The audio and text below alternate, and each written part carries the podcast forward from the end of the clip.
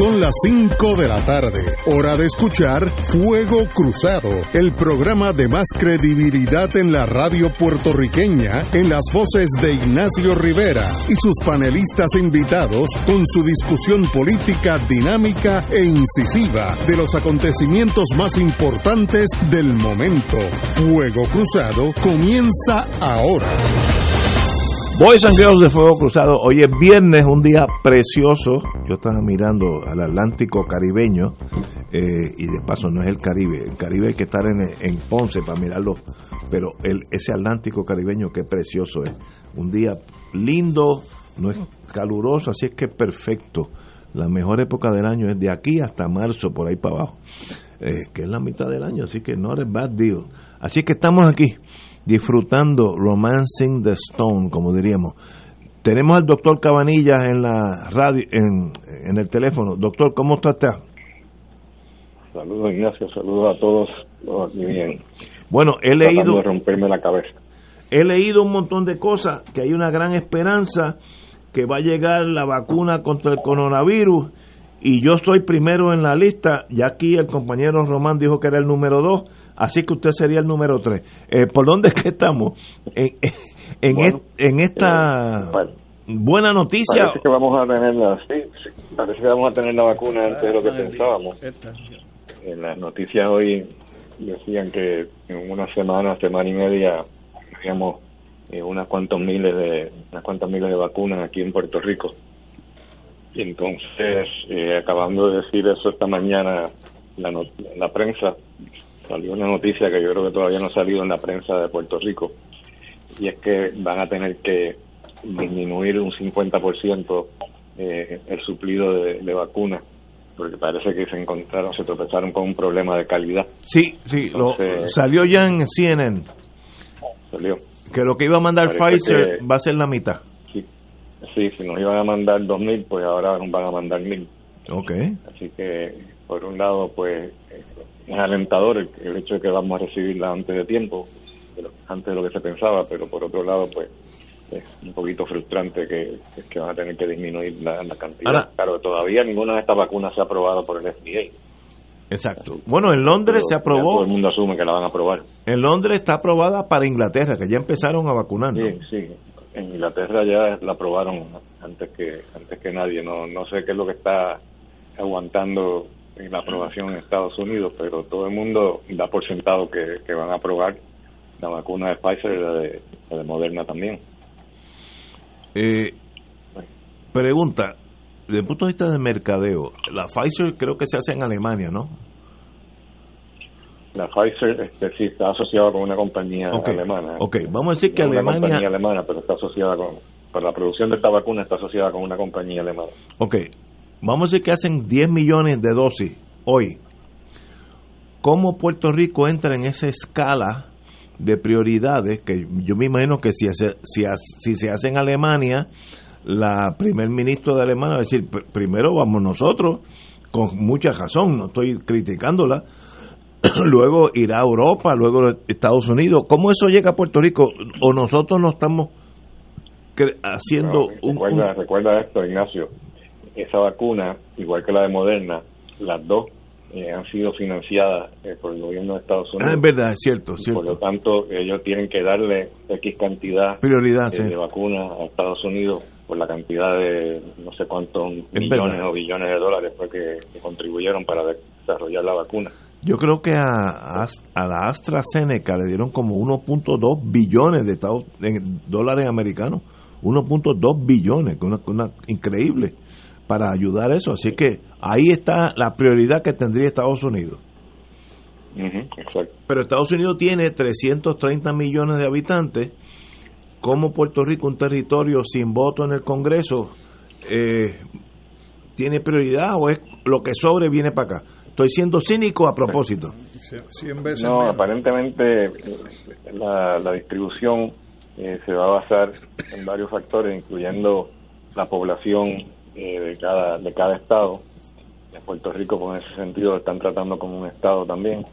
Y también eh, me imagino que, que estarán tomando en consideración la, la cantidad de casos que, que hay reportados. Pero no, no es así a lo loco, eso tiene cierta fórmula y sé que a Puerto Rico le va a tocar una, una cantidad razonable y me dicen que, ya parece que hay algunos hospitales eh, que ya tienen sus, congeladores eh, listos para poder eh, almacenar la, vacuna o si no lo tienen pues sabe, sabemos que, que van a mandar la vacuna de Pfizer la van a mandar en un, en un equipo especial que puede que puede aguantar bastante bastantes días antes de que se descongele pero claro, todo esto va a ser un, dolor de cabeza logístico, hasta cierto sentido, ¿no? Porque tienen que, coger esas vacunas y utilizarlas antes de que se, antes de que se descompongan. Y eso, pues, desde el punto de vista eh, logístico, pues es un, reto porque hay que vacunar mucha gente en poco tiempo y eso pues tienen que organizarse bien para, para hacerlo en toda la isla cómo van a ser en los diferentes pueblos y todo eso, pues yo, yo no quisiera ser el secretario de salud ahora mismo, porque la verdad es que no va a ser fácil. Pero yo me imagino la lógica, estoy hablando, los primeros que deben ser vacunados es todo el equipo médico de un hospital. Ustedes son los que están tropezando con el coronavirus 24 horas al día. Así que ustedes deben ir primero, la lógica me apunta, ¿no? Eh, eh, luego, no sé, los maestros, los policías, aquellos que tienen contacto necesario con la población. Así que, ¿quién hace esa lista? Pues espero que nosotros no seamos los últimos en, a lo último dividirnos por partidos políticos sería el, sería el fin de Puerto Rico, ¿no? Pero, pero va a ser un dolor de cabeza logístico y por eso digo que tampoco yo quisiera ser secretario de salud en este momento, porque estoy seguro que va a tener un montón de gente detrás diciendo por qué a mí no me vacunas y, vacunaste a fulano, eso va a ser tremendo lío. Pero hay que tener una lista que todo el mundo comprenda. Primero van todos los hospitales de Puerto Rico y se hace la lista de todos los hospitales. Todos los que trabajan en esos hospitales, doctores, enfermeras, asistentes, lo que sea, ahí van, ahí hay un montón de miles de personas, ¿no? Me imagino. Sí, esos son los más fáciles porque los hospitales, pues por lo que dan, vamos a decir, este, mil vacunas, y ellos pues entonces eh, ellos mismos se encargan de vacunar a los empleados. Exacto. Eh, el problema es cuando te sales de los hospitales y tienes que empezar a bregar con gente que no están afiliados de ninguna forma a los hospitales, ¿cómo, cómo van a, decidir eh, qué persona le toca? Digo, por la, edad es fácil porque tú puedes hacerlo, distribuirlo por la edad, pero si yo te digo, pues yo tengo 80 años y soy diabético, eh, ¿cómo tú puedes probar que eres diabético? Digo, se puede probar, pero pero está añadiendo más trabajo para poder este, escoger esa gente, ¿no? Entonces tú le tienes que llevar un certificado de que eres diabético. Entiendo, sí. Pues todo, eso toma tiempo. Va a ser, ahora, por ejemplo, los maestros, si se quiere volver al salón de clase, los maestros tropiezan con cientos de niños al día, así que los maestros deben tener prioridad. Eh, digo, pues, si yo fuera gobernador, pues los maestros, los policías, todos aquellos que están chocando con los que están en los aeropuertos, hay que hacer una lista, no sé si se ha hecho o no, de quiénes van adelante. Y, los policías y los bomberos tienen prioridad. es que la lógica. Román. entre los primeros. Román. Buenas tardes, doctor. Saludos. Yo lo pondría también. Seguro. Saludos, saludos compañeros de, de, de panel. No es la primera vez que se hace una vacuna masiva en Puerto Rico, sabemos el tema de la influenza, tiene que haber, pregunto, le pregunto, ya yo viendo esto de la perspectiva de un, de un abogado, supongo que en el Departamento de Salud o, habrá un reglamento, o habrá unas guías, o habrá unas normas, o habrá un protocolo, pero debería existir ya algún documento escrito que le dé formalidad al asunto de la distribución de las vacunas para evitar los privilegios, para evitar eh, colocar, ponerse a las personas que no sean las, prioridades inmediatas. ¿Usted sabe si eso es así en, relación con la influenza? ¿Existe tal cosa, eh, tal documento? Bueno, no. Con influenza, pues la mayor parte de las veces la gente se está vacunando en las farmacias, en la forma que, usualmente se vacunan, usualmente Walgreens, eh, CVS y creo entiendo que ahora para la vacuna esta también van a estar este, usando usando Walgreens y las farmacias grandes pero pero realmente no hay capacidad en ninguna de esas farmacias para atender a todo a toda toda la población serían esas farmacias llenas este, Así que no, no creo que puedan depender de eso nada más, van a tener que buscar algunas otras formas alternas para poder hacerlo. Yo, yo, buenas tardes, doctor. Por ejemplo, el Coliseo y decir, pues hoy vamos a vacunar en el Coliseo, tener allí miles de personas vacunando, enfermeras que, que, puedan estar este, vacunando a la, gente. Así que eso, es, esos detalles los, desconozco, cómo van a ser. Yo, buenas tardes, doctor. Alejandro Torres por acá. Yo siempre parto de la premisa de que la realidad es más demoledora que la teoría. Entonces, cuando uno examina que en el caso de los Estados Unidos, en una población que, como indica Ignacio, 330 millones, que es básicamente 100 veces más que lo que es la población en Puerto Rico, y mira eh, estadísticas que se han dado a conocer sobre el número de casos, donde se ubican 14.2 millones de casos de COVID en los Estados Unidos, eh, y cuando se examina lo que es la cantidad de casos a escala mundial o global son 65.4 millones, pues entonces uno tiene que ver qué es lo que tendría Puerto Rico en números.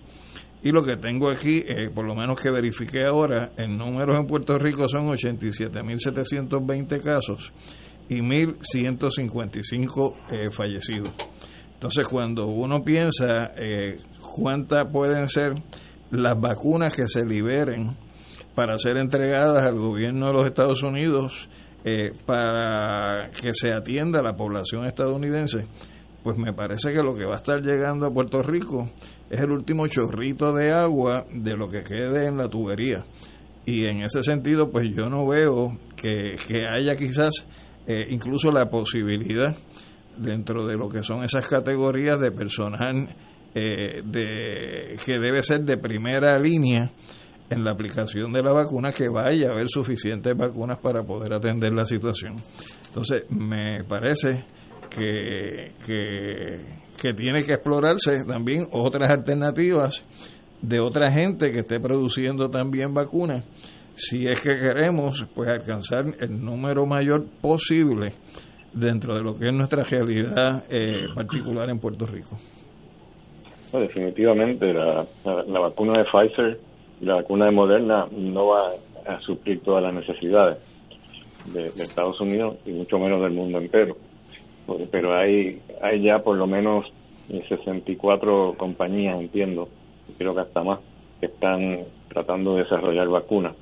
Y AstraZeneca pues tuvo su traspié y todavía está teniendo sus traspiés, pero imagino que en algún momento a lo mejor resolverán y también entrarán en la competencia pero hay, hay varias compañías que están, que están eh, por ejemplo, Merck eh, también está compitiendo, y está un poquito atrás, pero estoy seguro que, también se pondrán al día, así que vendrán otras otras compañías más para poder suplir la necesidad. hay, hay, mucho mercado para esto, que estas compañías farmacéuticas eh, lo, piensan bien todas esas cuestiones de mercadeo y logística y todo eso ellos lo tienen bien calculado. Yello. Saludos, doctor, saludos a, los compañeros Román y Alejandro y a, ti, Ignacio. Mira, yo no tengo preguntas, simplemente añado lo que leí en el día de hoy. El, general de la Guardia Nacional eh, estableció que, por ejemplo, eh, un hospital eh, pide X número de vacunas, tendrá que someter un listado de sus médicos de sus enfermeras, a todo aquel que va a vacunar, que son empleados, los tendrá que poner en un protocolo y una lista, porque recuerden que hay una segunda dosis que hay que darle posteriormente después que pase un periodo de tiempo. Así que eh, sin ese listado aparentemente no se van a entregar la, las vacunas. Y en términos de, de los envejecientes, de los centros de cuidado, eh, que serán eh, una segunda prioridad, eh, Walgreens, eh, tengo entendido, con un contrato que hizo con el gobierno de los Estados Unidos, estará a cargo de visitar eh, los diferentes, me imagino que serán los centros que están en su jurisdicción de cada farmacia que le asignen la vacuna, para entonces hacer un listado de los viejitos que estén ahí en, la, en, la, en, la, en, los, en cuidos para ser también debidamente vacunados para y tener un récord, obviamente, porque hay que regresar posteriormente para la segunda dosis. Por lo menos eso es lo que leí esta tarde en un parte de prensa que emitió el, general de la Guardia Nacional de, Puerto Rico. Este, así que, y por otro lado, quería preguntarle a Román, ¿qué edad tiene Román? ¿Cómo es? ¿Qué edad tienes? ¿Qué edad tú tienes, Román? 59. Ah, bendito. Ah, pues yo voy primero que tú. Yo tengo 75 años. Ignacio, tienes que cambiar la lista. No, yo voy. hasta ahora yo voy primero. Hasta ahora yo voy primero. Apúntame. Yo hoy tengo 75. Pero parece que vamos a tener que tomar aviones para Inglaterra o algún otro lugar por lo que se está comentando. tengo una pregunta a Cabanilla. La Sputnik, que es la vacuna rusa, se está usando en Argentina, según he leído, masivamente Venezuela también. Eh, esa no necesita estar refrigerada a menos 80, una cosa bárbara. Eh, ah, no, no, le pregunto porque yo no sé. Yo desconozco mucho acerca de la vacuna Sputnik, eh, pero no creo que sea igual que la de Moderna y la de Pfizer, que son basadas en lo que llamamos mRNA, mRNA, que es RNA mensajero, o RN, que es la palabra correcta en castellano esas son las dos únicas que están basadas en, ARN. Y las otras, pues, son, son, son diferentes y realmente si son tan efectivas o no, pues no lo desconocemos, porque es que los rusos no han publicado nada en cuanto a esos detalles. Ahora, en, en Argentina, que, que yo sepa, en Argentina. están vendiendo en, Argentina y en Brasil también están vacunando. Pero yo, yo no. creo que son los chinos. En, Brasil son los chinos, en Argentina son los rusos, pero yo no he oído que la gente esté muriendo en esos dos países. Así que algún efecto ha tenido en el sentido positivo, ¿no? Estoy pensando en voz alta, doctor. no, tengo la menor idea cuánta gente se ha vacunado en Brasil. Oye, sería bueno Argentina. Son, son, países muy grandes, pero no, he visto datos en cuanto a eso. Wow, bueno. Yo sé que quería, nombrar este ahora, a alguien se le ocurrió, pero si le pone el nombre de, la vacuna, la, vacuna de, de, Rusia, le pone el nombre de Sputnik, y a la de Cuba le pusieron nombre Soberana y alguien que sugirió que le pusieran a la de Estados Unidos le pusieran la vacuna Trump. No me digas eso, no me la pongo. Eso puede ser la trompetilla. No me la pongo. Trump, yo me la pongo. Me voy con la justa mejor. Le, pueden decir trompetilla. Doctor, ¿y en Puerto Rico? ¿Cómo estamos en Puerto Rico? Pues esto estoy rompiéndome la cabeza tratando de descifrar qué es lo que está pasando aquí en cuanto a la epidemia, porque todo el mundo está esperando que después de, del Día de Acción de Gracia que se disparara todo esto. Y ya se había disparado antes, pero lo que está sucediendo es algo bien extraño, estoy tratando de, descifrar. A mí me gusta ir a la, a la página de Johns Hopkins, donde te proveen una gráfica de la incidencia, o sea, el número de casos nuevos eh, por cada estado, y ahí incluyen a Puerto Rico también y es muy curioso, si van ahí se van a fijar que estamos ahora mismo en Puerto Rico, según ellos, en una fase descendente, o que están bajando el número de casos en vez de subiendo.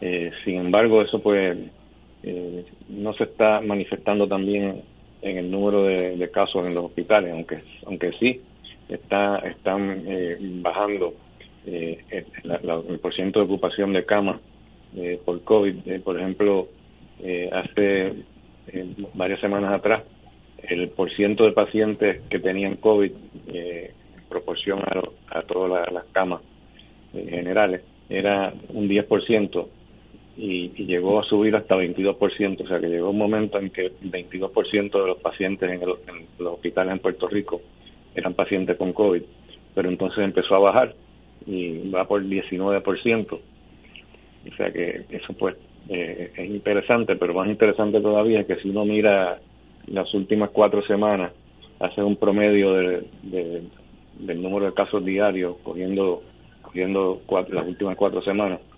Eh, hace cuatro semanas atrás teníamos 506 casos nuevos eh, diarios, luego subió a 639 y después, bajó a 555 y esta última semana tenemos 488, o sea que está que está bajando el número de casos nuevos. Y yo me pregunto si realmente todo esto que ha hecho la gobernadora eh, fue un poco precipitado o quizás se debió haber esperado un poquito más a ver cómo está evolucionando esto, porque al parecer no no está no están subiendo los números de casos nuevos. Sin embargo, los hospitales, pues sí, algunos hospitales, por ejemplo, el auxilio, eh, no es que esté lleno porque tenemos 65% de ocupación, pero las camas que son camas específicas para, para COVID, que son las, camas de presión negativa, pues eso sí están llenas. Y yo creo que eso es lo que está ocurriendo en muchos hospitales también.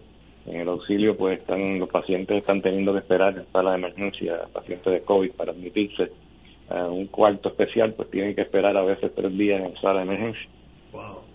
No estoy seguro si eso está ocurriendo en otros hospitales, pero yo creo que en el auxilio probablemente es más marcada eh, esa anormalidad que, en, otra, en otros hospitales. Así que si tiene COVID-19 en este momento, el auxilio mutuo no es el mejor sitio para ir porque puede que esté tres días esperando para admitirse. Wow. Bueno, eh, esta, esta vacuna con Pfizer o la que sea, Sputnik, ¿para cuándo se espera que llegue al mundo nuestro, al mundo occidente? Una idea, dos meses, tres meses. Eh, no, entiendo bien la, pregunta. ¿Cuándo va a estar vacunada la mayor parte de la gente? Lo que decir? No, ¿cuándo llegará a Puerto Rico y empecemos a vacunar a los primeros que son serían ustedes? Eh, eso es dos semanas, tres semanas. se supone que sea en una semana, semana, semana y media, se supone. Ah, bueno, eso es rapidito. Sí, sí, ¿no? en el auxilio ya se están preparando para, para el primer cargamento, pero como dije, ahora van a cortar por la mitad la mitad, pensaban ellos que iba a ser este mil vacunas, por ejemplo, ahora van a ser 500. Así que eso pues ha atrasado la cosa. Pero, en términos de cuándo va a llegar, pues pero, supone que sea bastante pronto y, todavía no se ha aprobado por el FBI, pero ya estas compañías están preparadas para, para distribuir las vacunas. Pero como dijo Mao Zedong ya hace unos añitos, las grandes caminatas comienzan con el primer paso. Hay que empezar a vacunarlas, que sean los que sean, ustedes primero.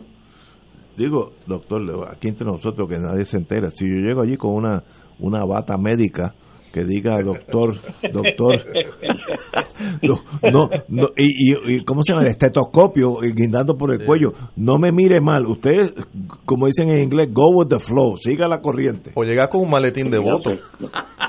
Ignacio, no, no te pongas a decir eso que y se, se copian de ti. Y, Muy bien. Más, y más que Rivera, que debe haber unos cuantos. doctor. Doctor, un privilegio tenerlo aquí. Hablamos el viernes. Espero que ya el viernes nos diga que, que la vacuna llegó para ustedes, que son los más importantes en esta ecuación. Privilegio. Bueno. Buenas tardes, doctor. Fuego Cruzado está contigo en todo Puerto Rico. Bienvenidos al Plan de Show. ¿Cuánto ahorran los gemelos con MMM? Martín. ¿Cuánto gastas en tus medicamentos de marca? Cero. ¿Y tú, Marcos, en tus genéricos? Ni un chavo. Nada. ¡Empate! ¡Ambos ganan! Con cero copagos en medicamentos de marca y genéricos. Solo MMM complace a los dos. El que cuida tu salud y tu bolsillo. ¡Llama ya! MMM Healthcare LLC es un plan HMO con un contrato Medicare. La afiliación en MMM depende de la renovación del contrato. Beneficio varía por cubierta. Restaurante Marisquería Reina del Mar y Restaurante Mar del Caribe se han unido para ofrecer la más extensa variedad de platos, calidad y sabor en mariscos frescos y carnes. Visítanos en calle Loíza, Punta Las Marías y disfruta de un ambiente elegante, familiar y seguro, tomando todas las medidas de seguridad. Abierto de martes a domingo desde las 12 del mediodía. Restaurant Marisquería, Reina del Mar y Mar del Caribe, dando sabor a Puerto Rico. Localizado calle Loíza, Punta Las Marías 787-545-5025. El COVID-19 se transmite fácilmente entre personas, por lo que el rastreo de contactos ayuda a detener su propagación. El municipio de Carolina implementó el Sistema Municipal de Investigación de Casos y Rastreo de Contactos. Al conocer los contagiados, podemos alertar de forma confidencial y sin divulgar la identidad del paciente. Llama a la línea confidencial de ayuda al ciudadano positivo de Carolina al 787-701-0995. Porque te queremos saludable. Educa protégete y evita el contagio. Autorizado por la Oficina del Contralor Electoral.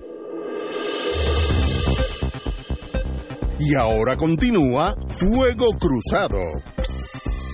Buenas tardes, eh, les saluda el Padre Milton, así que aquí entrando a hablar un poquito y traer un poco, aunque la cosa está tranquilita hoy, ahí este, en el, allí en el Fuego Cruzado, pero recordándole primero bendiciones a todos y esperando que se unan a nosotros en este nuestro último día de nuestro Radio Maratón, es el último día de nuestro Radio Maratón, estamos exhortando para que nos ayuden a continuar con la misión de Radio Paz, para que podamos lograr sostener nuestra emisora, seguir llevando esta programación de calidad que podemos tener aquí en Radio Paz, este, programa como Fuego Cruzado, pues tiene sus anunciantes y eso nos ayuda, pero también con el, con el Radio Maratón apoyamos toda la otra misión que tiene que ver particularmente con la parte evangelizadora y nosotros estamos aquí para querer llevar eh, y seguir siendo esa esta, estación que siga teniendo esta posibilidad de apertura para todo Puerto Rico, siempre llevando el mensaje y programación familiar como la que llevamos en todo lo que vamos haciendo. Así que estamos aquí esperando esa aportación Pueden hacerla llamando al 787-300-4995, 787-300-4995, 787-300-4995. Ahí el voluntario o voluntaria le toman el nombre, dirección postal, número de teléfono, cuánto sería su aportación. Podrían, eh, pueden utilizar Visa, Mastercard o American Express para hacer su donativo. Si no tiene tarjeta de crédito, no la desea utilizar, lo que hacemos es que le enviamos una boleta a su casa y usted la devuelve con su cheque o su giro postal. También puede utilizar ATH Móvil, puede ir a la aplicación ATH Móvil y es bajo la sección de negocios o la sección de donar. No nos busquen la de persona a persona por el número de teléfono porque no nos va a encontrar ahí.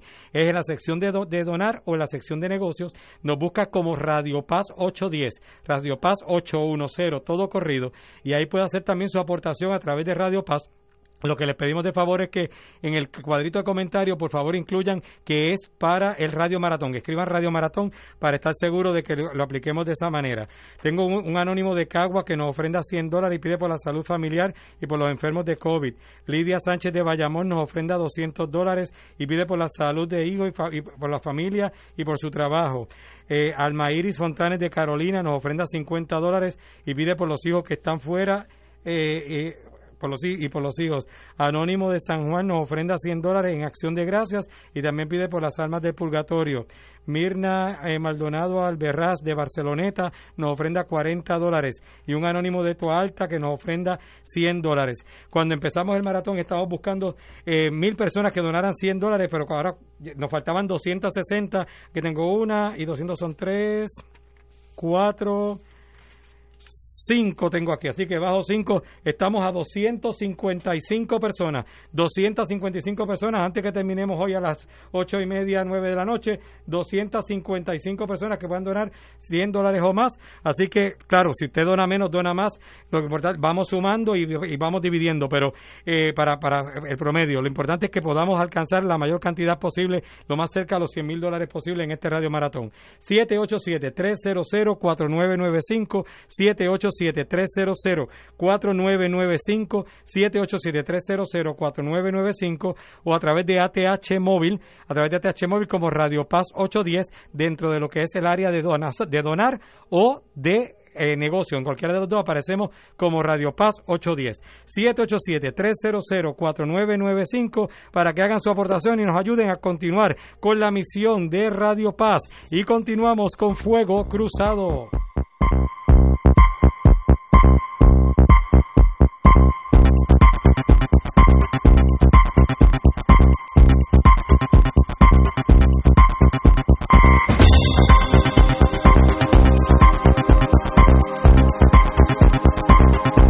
Regresamos amigos y amigas a Fuego Cruzado. Una de las frustraciones que tenemos en esta elección, ganadores y perdedores, es quién ganó, quién perdió, lo bien básico y todavía estamos en casi un mes después, no, un mes. Estamos un mes y un día. Un mes y un día y estamos totalmente perdidos y yo creo que eso se tiene que remediar cuanto antes para que sepamos quién ganó y quién perdió. Y yo, mire, no tengo problema eh, quién ganó y quién perdió. Eso es fácil, el que saque más votos. Pero, ¿por qué se ha hecho tan difícil? No sé por dónde estamos pero aquí el compañero Román tiene unos numeritos de San Juan y la gobernación y todas esas cosas. ¿Por dónde vamos? Bueno, lo que comentas, a un mes y un día todavía el proceso de escrutinio está en una etapa muy temprana. De hecho, eh, Eh, no, se ha no se ha culminado el escrutinio en ningún municipio todavía. Está muy adelantado en San Juan y comienza ya en el área de Bayamón, Cataño. Tengo números aquí para, para propósitos de San Juan, el precinto 3, que, es un precinto que ha estado muy discutido. Eh, hoy, eh, la tarde, estos son números de hoy la tarde, eh, se habían reportado 103 de 117 colegios para un 88.03%. O sea, prácticamente están a 14 colegios de terminar. Evidentemente, ahí están los colegios de los que votaron por correo, etcétera. Los, más difíciles. Eso está muy difícil. Recuerden que están ellos están básicamente evaluando lo que son las actas y que cuadren las actas con los números que se informan. Con estos datos, eh, lo que informa la Comisión Estatal de Elecciones hoy, faltando 14 colegios por contar para el distrito representativo número 3, coloca a la licenciada Eva Parado Rodríguez al frente con 7.575 votos para un 37.62% y de inmediato coloca al incumbente o Juan Oscar Morales con 6.553 votos para un 32.54 y hay una diferencia de unos mil eh, cerca de 1.200 votos, poco menos de 1.200 votos entre uno y el otro. Eh, a José Pepe Ortiz del Partido Popular con 4.693 en tercer lugar para un 23%. Y finalmente a Ángel Alicea Montañez Luigi del Partido Independentista con 1.315 Eso es San Juan, estamos hablando. Estamos hablando del distrito representativo número 3, que es el que ha estado más peleado. donde Eva, donde Eva Prados aparece al frente eh, faltando un 11.97% de los votos. Recuerden que este resultado es distinto al que se nos dijo la noche, el día de las elecciones, eh, en donde aparecía Eva Prado en segundo lugar y Juan Oscar, eh, Oscar Morales en primer lugar. ese 11.97%, esos 14 colegios, ciertamente pues son muy importantes para determinar y definir cuál va a ser el resultado final eh, pero me parece interesante que ese sea el dato que está ofreciendo a esta hora la Comisión Estatal de Elecciones, que se comprometió en tener los datos hoy y realmente no los ha tenido. Para alcalde, que es otro tema. Eh, en, torno a Eva Prado, que me gustaría, yo creo que si alguien merece haber ganado por lo que hizo, eh, se fajó y, yo pues le deseo lo mejor de la vida.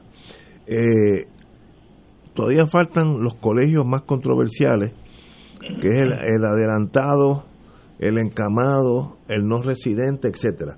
¿Eso podría cambiar estos resultados? Claro. Te, pregunto. Sí, la, la, realidad es que la incertidumbre está sobre la mesa. Si pudiera haber un cambio en el resultado. Eh, de hecho, por eso no es conveniente para ninguno de estos cuatro candidatos proclamarse eh, candidato electo todavía, porque esos esos maletines, esos votos en particular pudieran hacer una diferencia eh, entre uno, entre el primero que es ella y el segundo Juan Oscar Morales del Partido Nuevo Progresista, hay mil votos, mil doscientos veintidós votos.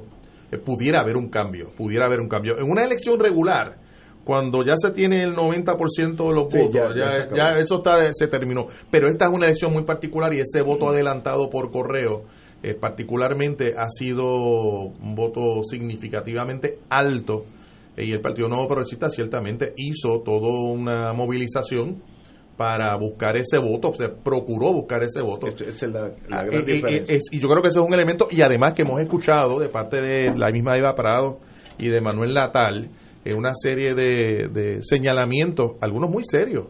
El asunto de que un voto por correo, esa papeleta llegue eh, planchada, o sea, no está doblada cuando no cabe dentro del sobre donde se pudo haber enviado. Eso llama la atención. El asunto de que las actas no cuadren, que haya más votos eh, emitidos por adelantado que votos solicitados por, por adelantado, ciertamente eso debe preocupar, eh, porque después de todo lo que se quiere lograr es lo que mencionabas al principio, es que gane el, que, más votos tuvo. Eso es así de eh, y que haya credibilidad en el resultado. Te pregunto, si las actas no cuadran, ¿qué uno hace? Contarlas. Tienes que contar los votos. Ah, tienes que ir una a una. claro, es un proceso aritmético, no es. Ya, no sería un escrutinio en ese caso, porque fíjate que el escrutinio básicamente brega con las actas. ¿Y es un recuento ahí? El presidente del colegio es el que determinaría, pues en este colegio hay que ir voto a voto. Yo, yo quiero compartir un mensaje que, estoy recibiendo aquí, que lo circula el compañero Manuel Natal, y lo voy a leer por la importancia. Bienvenido. Seguro. Y luego damos los datos de Manuel Natal que los tenemos aquí. Saludos. Algunas aclaraciones sobre la unidad 77. Todos los precintos, son 110 en total, tienen una unidad 77 como también tienen una unidad 74. Es decir, hay un total de 110 unidades 77 y 110 unidades 74. En la unidad 74 del precinto 1, por ejemplo, están todas las papeletas de personas que votaron de forma adelantada en precinto, es decir, el 31 de octubre del precinto 1 de San Juan, y así sucesivamente en cada precinto con su respectiva unidad 74. Por otro lado, en la unidad 77 están las papeletas de las personas que votaron de forma adelantada en domicilio por correo en el Coliseo para quienes nunca recibieron sus papeletas por correo y les pidieron que fueran a la HIP de su precinto y en el caso de todos los precintos de San Juan al Coliseo, confinados los que solicitaron el voto adelantado y voto ausente. Todo eso está en la unidad 77 de cada precinto. Por ejemplo, todas las personas que votaron por correo y que son electores del precinto 1 de San Juan están en la unidad 77 del precinto 1 y así sucesivamente. Los problemas con la unidad 77, independientemente del precinto, son múltiples. Primero que mezclaron papeletas de distintas categorías de voto adelantado, lo cual dificulta el proceso de escrutinio y les resta certeza a la procedencia de las papeletas. Lo segundo, que en algunos precintos la cantidad de papeletas en esa unidad superan la cantidad de solicitudes aprobadas de voto adelantado por esa unidad. Lo tercero, que están apareciendo papeletas planchadas cuando todas las formas de voto adelantado en esa unidad requerían que las papeletas se metieran en un sobre y las papeletas simplemente no caben sin doblarlas. Esto es una posible explicación al segundo punto, papeletas que exceden las solicitudes. Finalmente, más allá de la denuncia pública, algunas personas han preguntado con razón qué podemos hacer para formalmente investigar y adjudicar estas irregularidades. ¿Qué es tu pregunta, Ignacio? Exacto, esa es la mía. La primera parte ya se está haciendo. Durante el proceso de escrutinio, conforme a los reglamentos, manuales y el propio código electoral, hacer los señalamientos en las mesas de escrutinio, documentar los mismos en las actas de incidencia y elevar la controversia hasta llegar a la comisión donde los comisionados tienen que pasar juicio sobre las irregularidades y en caso de que no exista unanimidad, el presidente de la Comisión Estatal de Elecciones decide. De esas decisiones se puede recurrir al tribunal. Lo segundo, dispuesto en el nuevo código electoral, es la impugnación de la elección. Eso ocurre una vez se emite el certificado de elección al concluir el escrutinio general. Cuando llegue ese momento tendremos que decidir cómo se procede. Espero que esta información les sea de utilidad y como siempre estoy disponible para aclarar cualquier duda. Así que esos son los escenarios que ahora mismo tenemos en San Juan y como dice Edgardo, eh, se está todavía en el proceso de San Juan porque es que por el, el, precinto 1 es que se comienza. Y eso termina en, en, en, el precinto 110, que es Trujillo Alto. Le da la vuelta a la isla. Una vez se le dé la vuelta a la isla. Pues por eso es que, que todavía hay el problema en San Juan. Entonces me parece a mí que es un elemento de aritmética. Hay que contar uno a uno los votos para entonces adjudicarlo y como tú dices, el que ganó, ganó, el que perdió, perdió. Es un, problema de limpieza y de decencia eh, en los procedimientos de la Comisión Estatal de Elecciones que hay que garantizarlo. ¿Quién determina? Vamos a dejar de estas cosas eh, así por encima y vamos a cortar voto a voto, que sería la mejor práctica. ¿Quién es el, bueno, presidente? Está el planteamiento que hay que ver si, si los comisionados no se ponen de acuerdo, el, presidente. decide y contra la decisión del presidente se toma una determinación si se va o no va al tribunal. Pero es una cuestión sencilla. Si tú quieres limpieza, pues tú no puedes este, eh, manchar el procedimiento y más aún creando la suspicacia que se está creando. Pero hay duda, eh, digo, estoy tirando números, asum, inarguendo, como decimos nosotros los abogados.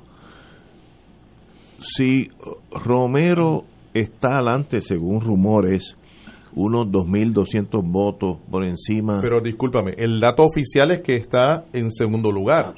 Eh, sí, sí, sí. En este momento. En este momento. sí. Pero cuando se sumen los encamados y los, to- todas esas burundangas, está 2.200. ¿Vale la pena contar voto a voto? Lo, lo que pasa es que si dentro de esa suma o dentro de esa sumatoria hay una cantidad de votos que se enviaron por correo y aparecen que las papeletas no tienen los dobleces que son requeridos No. para enviarlos en los Es que- sobres. es que los hay so- traqueteo. No, no, yo Sí, como soy abogado, el, el sobre era bien grande. Oh, sí. No, no, no. O, o era de goma y lo podía estirar. ¿no? Yello, dime tú, dame tu opinión. Hay que sacarla de el, flote. presi- el- el presidente de la comisión dijo que se planchaban, ¿no? Que se ponía uno encima de cada los bultos y eso planchaba los, los dobleces. Sí. Cuando él obviamente Mire, debe de saber Ya yo que hay tengo peritos que pueden determinar si ese papel estuvo doblado o no estuvo doblado. absolutamente, eso es correcto. claro, así que Pero, Eh, pero, pero fíjate, Ignacio, aunque se cuenten todos los votos uno a uno, todavía podría haber actas que no cuadran. Ese es el problema. Si, si, si se sometieron más, más votos de los que se supone que votaran en ese colegio, pues obviamente va a haber un exceso de votos. Por eso era que las importante actas no la van a cuadrar. lista. Ese es el problema. Y las actas tienen que cuadrar para poder hacer una certificación final que la tiene que emitir la Comisión Estatal de Elecciones. Si no cuadran, no puede haber certificación No final de elección para ningún, ni para Natal ni para Romero. Pero entonces vamos a estar aquí como año y medio en esta discusión. Bueno, lo, lo que pasa es que el que hace la trampa tiene que asumir las consecuencias de, y- de ser No, tramposo, hacer- ¿no? No, no, pero es que yo, yo, yo parto de la premisa que no hay trampa. Ah. Contemos voto a Ahí, voto. ahí no, pensando como Boy Scout. eh, contemos voto a voto. Sí. Uno a uno. Mira, vamos a abrirlo todo. Pero es que antes de contar tienen que cuadrar las actas. No, no, yo, yo no cuadraría nada. ¿Cuánta gente, cuántos votos tenemos aquí? ¿De quiénes son? Pues de San yo voto en Ay, precinto cara. 3. En precinto 3 Sí, vamos Ignacio, voto a voto. Ignacio, Y el que gana, antes de gana. que- antes de que hubieran las máquinas, que era que uno votaba a lápiz, a papel. Mira, yo yo sé porque yo lo escuché de personas que eran funcionarios de colegio en algún momento de su vida y que los que hacían trampa se metían un pedacito de, de lápiz en las uñas largas, ya fuese una mujer o un hombre, y eso cuando sacaban las papeletas de los maletines, si la marcaban y tenía una marca fuera del cuadrante que tenía que tener, se anulaba la papeleta. Es. Y de esa manera eliminaban votos a favor o en contra de su candidato. pero eso- O sea, la trampa ha existido. Sí. No. Y aparecían papeletas en los ríos y en los vertederos. Yo dudo, dudo que eso haya pasado en estas elecciones. Pero, pero esa duda no la pondría bajo juramento nunca, ¿verdad? Pero, mira, pero en algún momento tenemos que parar. No vamos a estar dos años Ignacio, contando A votos. quien hay que parar es a los tramposos. Mu- Muy bien, pero a Después esos que tú los pares, pues pero, entonces bregamos pero con la esas situación. papeletas, las que tienen, tengan dudas, pongan, ponganlas al Pero lado es lo que están haciendo. y se puede votar o anular. Yo no tengo problema. Pero El problema es, en algún momento tenemos que definir quién ganó y Claro. quién perdió. Pues ese momento va a ser cuando se hagan las cosas como Correcto. deben hacerse. Pero, ok, el time period, ¿cuándo toma esto? Debió haberte tomado un par de horas Ya. el día 3 de noviembre. Pero llevamos estamos un a mes. llevamos un mes y, la tú comisión. y tú prefieres tener un resultado No. trampeado No. a tener un resultado honesto y decente. No, al contrario, yo quiero que gane el que gane. Pues entonces hay que contar. Bueno, pues yo no tengo problema con contar, Sí. pero entonces en algún momento hay que decir, bueno, ya contamos, ya acabó. Pues en su momento. y, ade- y además. y en enero 2, ¿qué hacemos? Bueno, Que nadie jure, porque todavía no, no Bueno, hemos contado. eso es un, es un problema porque de aquí a enero 2 pudiera ocurrir que alguna persona vaya al tribunal a impugnar una determinación que haga el presidente de la Comisión Estatal de Elecciones con actas que no cuadraron.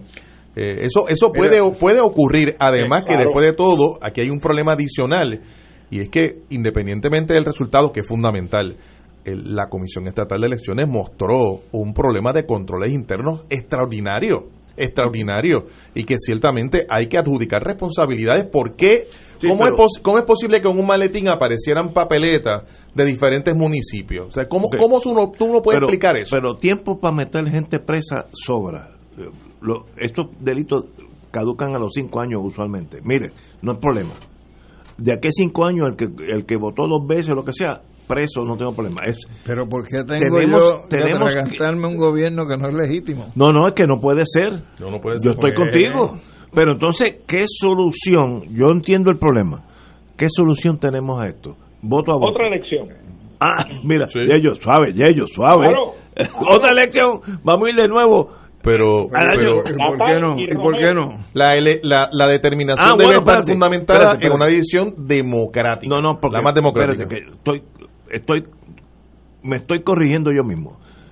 Él me dijo otra elección, yo pensaba votar por el, por el, gobernador, por los alcaldes, no. En, si, hay, si hay problemas en San Juan, eso es una buena alternativa. y, se vota. y entonces pienso yo que, que el país sale ganando si se garantiza la limpieza. Yo estoy de acuerdo con claro. Y entonces este me parece a mí que, que hacer lo contrario es como yo te he dicho a ti otras veces, es como si yo mato a mi papá, mato a mi mamá y cuando voy donde el juez le digo, tenme clemencia porque yo soy huérfano. Oye, o sea, eso no puede ser así. No puede ser. Y, y tanto la gobernadora como la legislatura tienen la facultad en ley para implementar una medida de esta naturaleza. Si fuera el caso, pero, si llegamos a ese extremo que no hemos llegado todavía. Porque si Romero está 2.200 votos adelante, que es lo, lo último que yo oí dentro del PNP, 2.200 votos adelante, pues mire, por más que cuadres y votes, pues ya se ganó. O, o, se perdió, no está ahí. Pero mira, mira el resultado que tenemos al día de hoy. Al día de hoy, con el 89.81% para alcalde de San Juan, Manuel Natal Albelo tiene 40.373 votos, 36.39%, frente a 38.957 de Miguel Romero, para un 35.11%. Es decir, al día de hoy, con los votos contados a través del proceso de escrutinio, faltando el 11% aproximadamente de los colegios, Manuel, Natal está al frente en ese proceso electoral. Eh, Rosana López está un poco más distante con 24 mil votos. Adrián González aún más con 3.649 y terminaría Nelson Rosario con 3.600. Pero muy bien. Una vez que se cuenten todos los votos, alguien tiene que haber ganado. Vamos a contarlo, pero ¿cuál es el problema con contarlo? Empecemos hoy mismo, uno a uno. pues, pues no hay problema en cuanto a eso. Por eso digo que es un problema que es aritmético, no es geométrico. ni pero, pero la ley, la, ley está estructurada de una manera que lo único que procura en el escrutinio es la verificación de esas actas. El, es, el problema que tenemos que la estructura legal, lo que tenemos, la, el mecanismo disponible, no es el mecanismo para el volver a contar todos los votos, eh, porque ese se reserva para cuando haya una diferencia de menos de 100 votos. Pero, si está en entredicho la limpieza ah, del procedimiento, de la misma manera que había un día para las primarias y no se pudo completar el proceso de primaria y el tribunal dijo, pues lo seguimos en la próxima ocasión. Sí pues también el tribunal puede tomar una medida cautelar para garantizarle la limpieza al país y decir, vamos a una siguiente elección. en San Juan. Porque el mundo tiene que seguir corriendo. Pues ya hay un gobernador, ya hay un presidente de la Cámara. pero el problema, es, el, problema es que, el problema es que tenemos unas situaciones en Aguadilla, en Guánica, en San Juan. Eh, no recuerdo si en el área de Rincón, en una, uno de los distritos representativos, hay pues, pues una situación similar. Pues, pues, caso a caso. Claro tú resuelves, pero en, el, en lo que estamos discutiendo ahora, que es el, es el municipio de San Juan, que es por donde empieza el escrutinio. Que es más importante. Pues hay que resolverlo de alguna manera. Yo, yo concentraría en San Juan. Sí. Y, luego veamos con Guánica o lo que sea. después. Fíjate que ellos empezaron por San Juan y ya andan contando en toda baja y lo demás. Por eso, pero. O sea, están en toda baja y todavía no han acabado San Juan. Así es. No puede, a final de cuentas, nadie puede tener duda quién ganó y quién perdió. Eso es bien importante para el país. Pero, aquí y a Suiza. Que ganó el que ganó y que perdió el que perdió, de ellos. La otra interrogante que yo tengo, yo me acosté el 3 de noviembre con Natal al frente. Entonces me pregunto, ¿por qué la certificación preliminar fue para Romero? Yo, Eso a mí mm. nadie me lo ha aclarado. No. Pero mira, pero deja, pasa esa página, este, yo te, te, noto muy tenso. mira el big picture. Señores, vamos a una pausa, amigos. Fuego Cruzado está contigo en todo Puerto Rico. Beneficiario de Medicare confirmado por Hacienda. El beneficio de dinero en efectivo en la Triple S Advantage Mastercard no es ingreso y no tributa. Que no te engañen. Usted puede llamarnos para duda o rechazar este beneficio. Rechazar este beneficio no afectará su elegibilidad al plan o cualquier otro beneficio en su cubierta. El COVID-19 se transmite fácilmente entre personas, por lo que el rastreo de contactos ayuda a detener su propagación. El municipio de Carolina implementó el Sistema Municipal de Investigación de Casos y Rastreo de Contactos. Al conocer los contagiados, podemos alertar de forma confidencial y sin divulgar la identidad del paciente. Llama a la línea confidencial de ayuda al ciudadano positivo de Carolina al 787-701-0995. Porque te queremos saludable. Edúcate, protégete y evita el contagio. Autorizado por la Oficina del Contralor Electoral. Fanático del deporte, la mejor información y el mejor análisis lo escuchas los sábados a las 2 de la tarde por Impacto Deportivo con Javier Sabat y el más completo elenco en deportes por Radio Paz 810 AM y en las redes sociales Facebook, Impacto Deportivo, Radio PR, Twitter e Instagram, Impacto underscore Deport. Juntos, impactando el deporte nacional. Buenos días familia. Es la casa a la que siempre puedes llegar sin invitación. A las 10 de la mañana, Judith Felicie es tu anfitriona para conversar sobre medicina, psiquiatría de niños y adolescentes, artes, derecho, valores y fe. Todos los días por Radio Paz 810 AM. Buenos días familia. Donde una conversación parece demasiado corta. Buenos días familia. De lunes a viernes por Radio Paz 810 AM. Confirmado por Hacienda. El beneficio de dinero en efectivo en la Triple S Advantage Mastercard no es ingreso y no tributa. Que no te engañen. Usted puede llamarnos para duda o rechazar este beneficio. Rechazar este beneficio no afectará su elegibilidad al plan o cualquier otro beneficio en su cubierta. Aquí la llama se enciende cada tarde a las 5 porque escuchas Radio Paz 810 AM, WKBM San Juan y retransmite en diferido WOROFM Corozal San Juan, la Casa de Fuego Cruzado, el programa de más credibilidad en la radio puertorriqueña.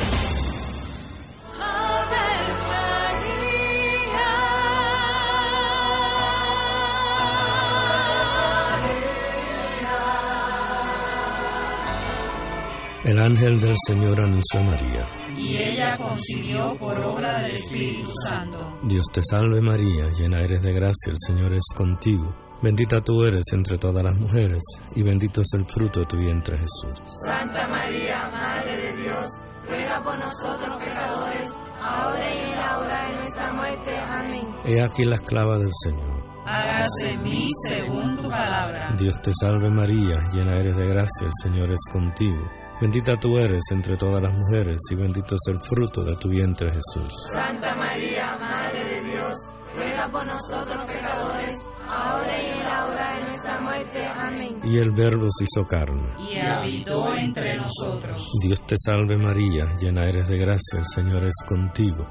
Bendita tú eres entre todas las mujeres, y bendito es el fruto de tu vientre Jesús. Santa María, Madre de Dios, ruega por nosotros Ruega por nosotros, Santa Madre de Dios. Para que seamos dignos de alcanzar las promesas de nuestro Señor Jesucristo. Oremos. Derrama, Señor, tu gracia sobre nosotros, que por el anuncio del ángel hemos conocido la encarnación de tu Hijo, para que lleguemos por su pasión y su cruz a la gloria de la resurrección, por Jesucristo nuestro Señor. Amén. Gloria al Padre, al Hijo y al Espíritu Santo. Como era un los siglos de los siglos. Amén.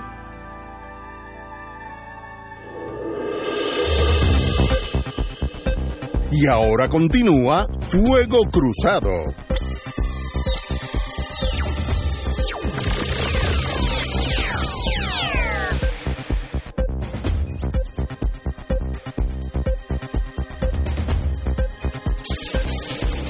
Amigos y amigas, hemos generado suficientes dudas para volver a aclarar.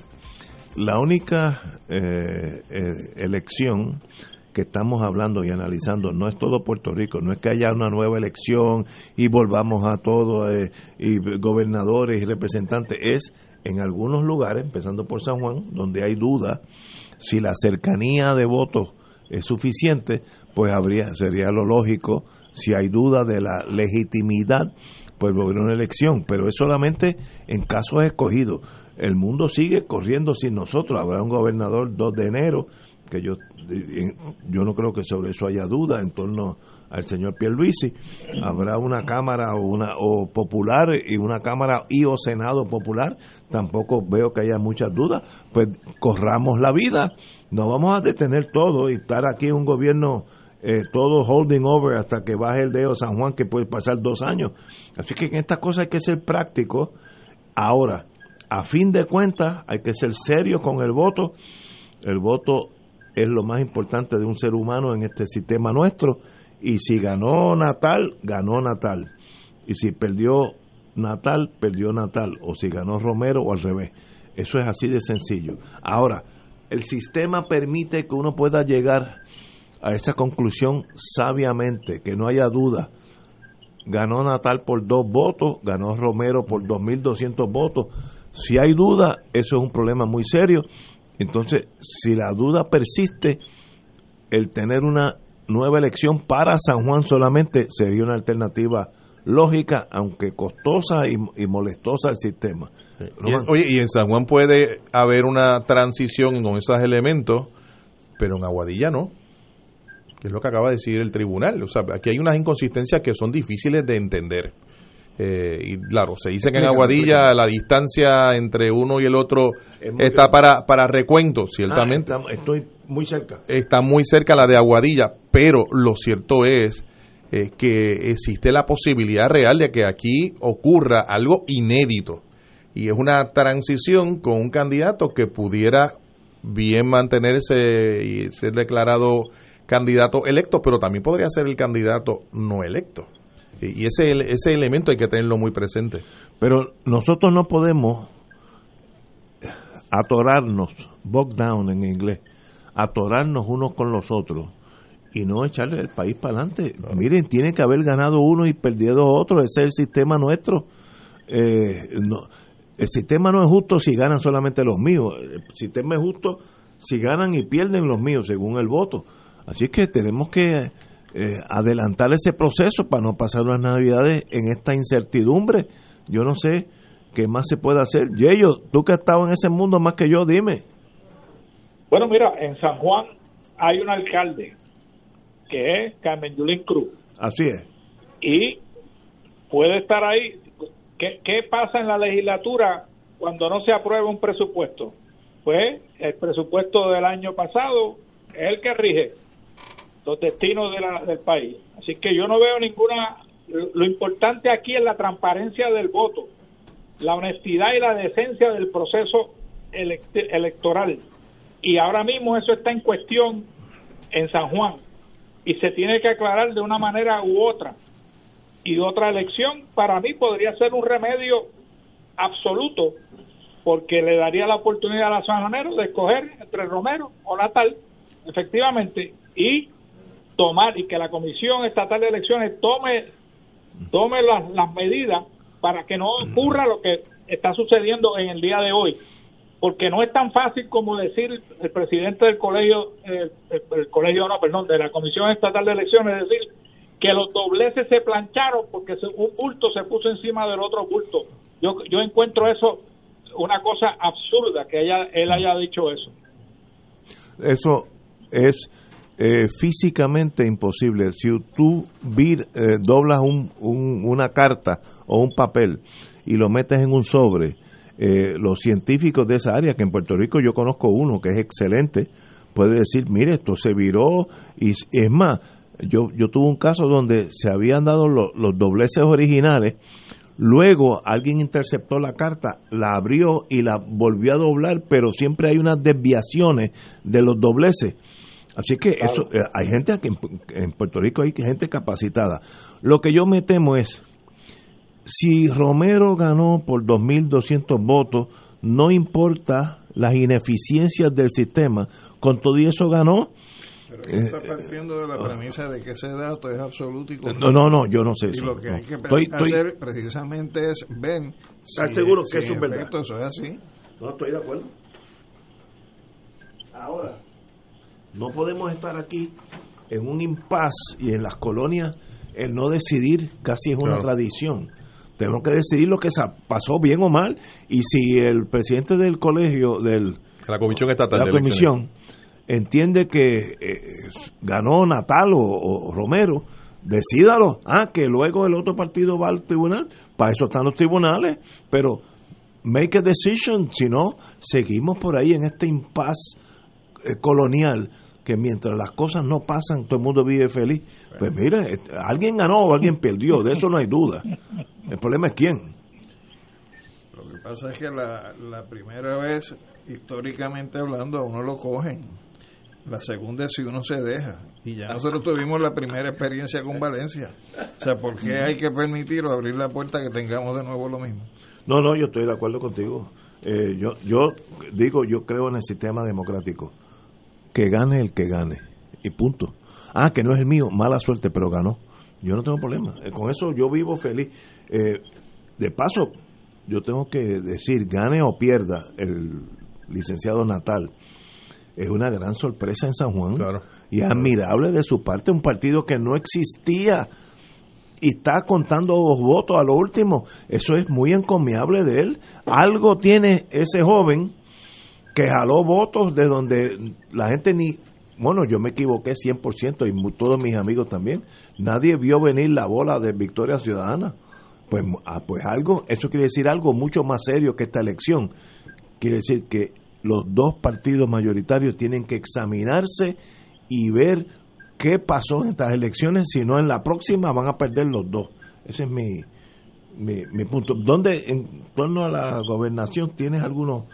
Eh, no, no, tengo, no tengo los datos conmigo, pero los datos de la gobernación eh, están muy limitados porque lo único que se ha trabajado de manera parcial es el municipio, la ciudad capital, San Juan, algo de toda baja eh, y todavía no hay números que puedan uno eh, eh, que permitan que uno llegue a una conclusión de que va a haber una variación muy diferente. El orden de, la, de los votos es similar al, al que conocimos en la noche de las elecciones. 3.000. Sí, básicamente el, no, el, no, 12.000 o, Había una diferencia de cerca, claro, no va a haber 16.000 votos porque no se ha contado la totalidad de los votos, pero en el orden estaba Pedro Pierluisi ganando, eh, luego venía Charlie Delgado eh, y luego venía Alexandra Lúgaro, Juan Dalmao, etcétera. Eh, es decir, eso, eso no se alteró. En el caso del municipio de San Juan y, la, y la, el distrito número 3, el distrito representativo número 3, eh, ciertamente estamos viendo una diferencia en términos del orden y quién gana eh, y quién pierde en, hasta este momento. Y eso llama la atención, no hay duda. ¿Qué, es el distrito número 3? El, sería el, el distrito representativo número 3 donde está Eva Prado, en San Juan. Sí, sí, sí, ahí Eva podría triunfar. pudiera darse una situación eh, en ese precinto o ese distrito representativo que el resultado final, el que se certifique, sea distinto al que se nos ha dicho hasta el momento. Wow. Pues señores, tenemos que ir a una pausa. Vamos a, son las 6 y 14. Vamos a una pausa y regresamos con Fuego Cruzado. Fuego Cruzado está contigo en todo Puerto Rico. Veamos cómo los gemelos usan su MMM FlexiCard. Mateo, gasolina o copago de laboratorio. Gasolina. Melquiades, la mixta de la cafetería o detergentes. La mixta. ¡Ganaron! Con la nueva MMM FlexiCard pueden pagar comida preparada, OTC, agua, luz, teléfono y la hipoteca. MMM cuida tu salud y tu bolsillo. Llama ya. MMM Healthcare LLC es un plan HMO con un contrato Medicare. La afiliación en MMM depende de la renovación del contrato. Beneficio varía por cubierta. El COVID-19 se transmite fácilmente entre personas, por lo que el rastreo de ayuda a detener su propagación. El municipio de Carolina implementó el Sistema Municipal de Investigación de Casos y Rastreo de Contactos. Al conocer los contagiados, podemos alertar de forma confidencial y sin divulgar la identidad del paciente. Llama a la línea confidencial de ayuda al ciudadano positivo de Carolina al 787-701-0995. Porque te queremos saludable. Edúcate, protégete y evita el contagio. Autorizado por la Oficina del Contralor Electoral. Fuego Cruzado, el programa de más credibilidad en la radio puertorriqueña, es ahora la tribuna abierta de análisis noticioso, con diversas perspectivas que exploran el trasfondo de lo que acontece a diario y cómo nos afecta. Escucha Ignacio Rivera y sus panelistas invitados de lunes a viernes en Fuego Cruzado en transmisión diferida a las 10 de la noche por Oro 92.5 FM. Escucha los sábados a las 5 de la tarde para servirte un programa del Colegio de Profesionales del Trabajo Social de Puerto Rico con los temas de interés a la comunidad. Recuerda, los sábados a las 5 de la tarde para servirte por Radio Paz 810. Y ahora continúa Fuego Cruzado. En la Primera Guerra Mundial. Señores, regresamos con Fuego Cruzado. Hay un casito que está en el Tribunal Supremo, el de verdad, el que tiene bombas atómicas y submarinos nucleares, que es tiene que ver con Puerto Rico. Voy a traducir del inglés. Otro más. El Tribunal Supremo de los Estados Unidos el miércoles oyó los argumentos, las argumentaciones sobre la procedencia de jurados no unánimes si debe aplicar retroactivamente a miles de prisioneros en Oregón y Luisiana. La, la, la única pregunta al tribunal es si esto es fair, fairness of the criminal proceeding, si esto sería justo en un procedimiento criminal. Ese es el caso que aplicó aquí también. Así que Estados Unidos el miércoles oyó los argumentos no de aquí en adelante, sino aún retroactivamente, cuántos casos en Puerto Rico están cumpliendo sentencias por veredictos no unánimes, que deben ser unos, me imagino, 500, 1000, no sé, por ahí, vamos, a decir un número redondo, 500. Eh, pues ese caso, que no tiene que ver con Puerto Rico, pues se está argumentando en los Estados Unidos y el Supremo determinará si vale la pena, como dicen ellos, underlying fairness of the criminal proceeding. Si en un procedimiento criminal es justo no haber tenido un jurado eh, unánime, aunque ya hubo veredicto. Un caso que afectaría a Puerto Rico, digo, ya, esos son dos casos que consolidaron de Oregón y Luisiana, que era aquel Pérez, el de Luisiana era algo Pérez, de un nombre latino. Así que, qué interesante, compañero. ¿usted yo, yo lo que pienso es que, más allá de lo que pueda ser la interpretación jurídica del punto, donde quizás uno puede decir, pues lo que estuvo eh, hecho en forma inconstitucional no puede tener consecuencias constitucionales. Eso el Tribunal Supremo, la Corte Suprema de Justicia de Estados Unidos, se va a ir por la vía pragmática. Y cuando digo la vía pragmática es cuánto disloque pueda tener lo que decidan en el contexto de la realidad estadounidense.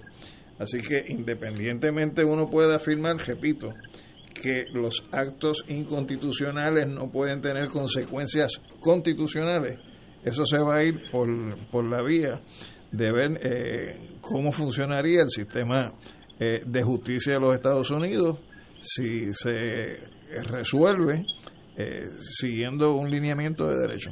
Es interesante que Puerto Rico tuvo eh, en su ordenamiento penal el requerimiento de unanimidad de los jurados eh, por mucho tiempo, todo el inicio del siglo XX.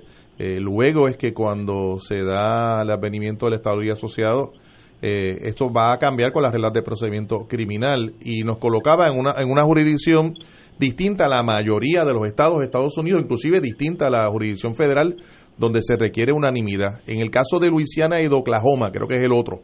Eh, Oregón. Oregón, perdón. Eh, lo, recuerdo que la discusión que hubo originalmente cuando se encontró que era inconstitucional esa disposición era que eh, la determinación de que no fuera un jurado, jurado unánime respondía a una percepción, una, una práctica asociada al discrimen racial. Y aquí político. Y, y aquí al político, ciertamente, porque aquí se da eh, en relación con los nacionalistas, que entonces se altera el proceso de unanimidad a mayoría de jurado de 9 a 3 o más. Eh, para, para juzgar a, las personas. Eh, no, no hay duda de que esto está ya adjudicado incluso acá y allá en términos de que de manera prospectiva se requiere la unanimidad. Ahora lo que estamos hablando de manera retroactiva, qué hacer con esos convictos. Y uno sabe que, la, que muchos, muchos de las personas que cumplen cárcel están eh, cumpliendo condena luego de acuerdo con la fiscalía, ¿verdad? Declarar ser culpable, a esos no les va a aplicar.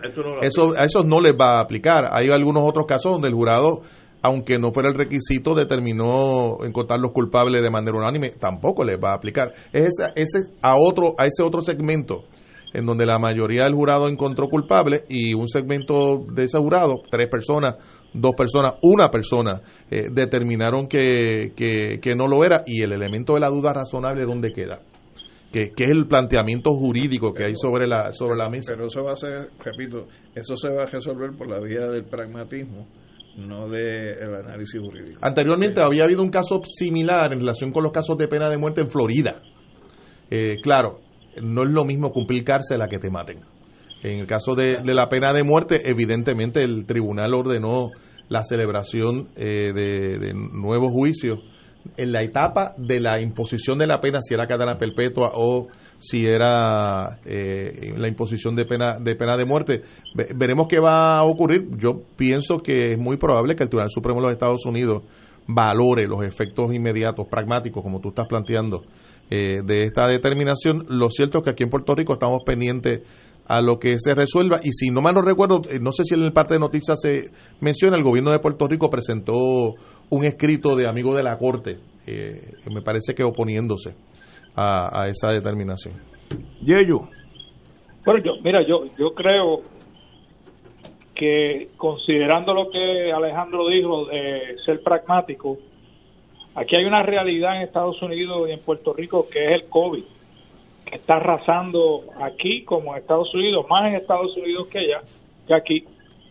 Y el invierno lo que va a hacer es agudizar esa, esa, esa pandemia. Así que eh, sale mejor Estados Unidos en que esos reclusos estén de nuevo y regresen a la comunidad libre, se, ya se vaya a nuevo juicio o no porque obviamente alivia el número de recursos que tenga en una cárcel y que obviamente eso alivia a que no se vayan a infectar y contagiar los, los, presos. Así que eso podría ser una consideración del año 2020 que no estaría presente quizás en el 2018 y quizás tampoco en el 2025. Así que no, pongo eso sobre la mesa. Hay un dato, la población penal en los Estados Unidos básicamente equivale a lo que es la población total de los puertorriqueños en Puerto Rico. hay sobre 3 millones de personas institucionalizados en distintas variables del sistema correccional. Y de, esos 3 millones, yo diría el 70-80% son minorías. Sí. sí. Eso es, yo lo leí hace negros, y latinos, eh, eh, que demuestra que hay un sistema... O gente pobre sí. En América de Beautiful hay un sistema que no es. No, no es. No, estamos mejorando el sistema, pero no es perfecto. Señores, eh, la señora gobernadora prefiere a una mujer para la vacante del Supremo. Yo ahí tengo un caveat. Yo no tengo problema que sea una mujer, que sean los nueve jueces mujeres.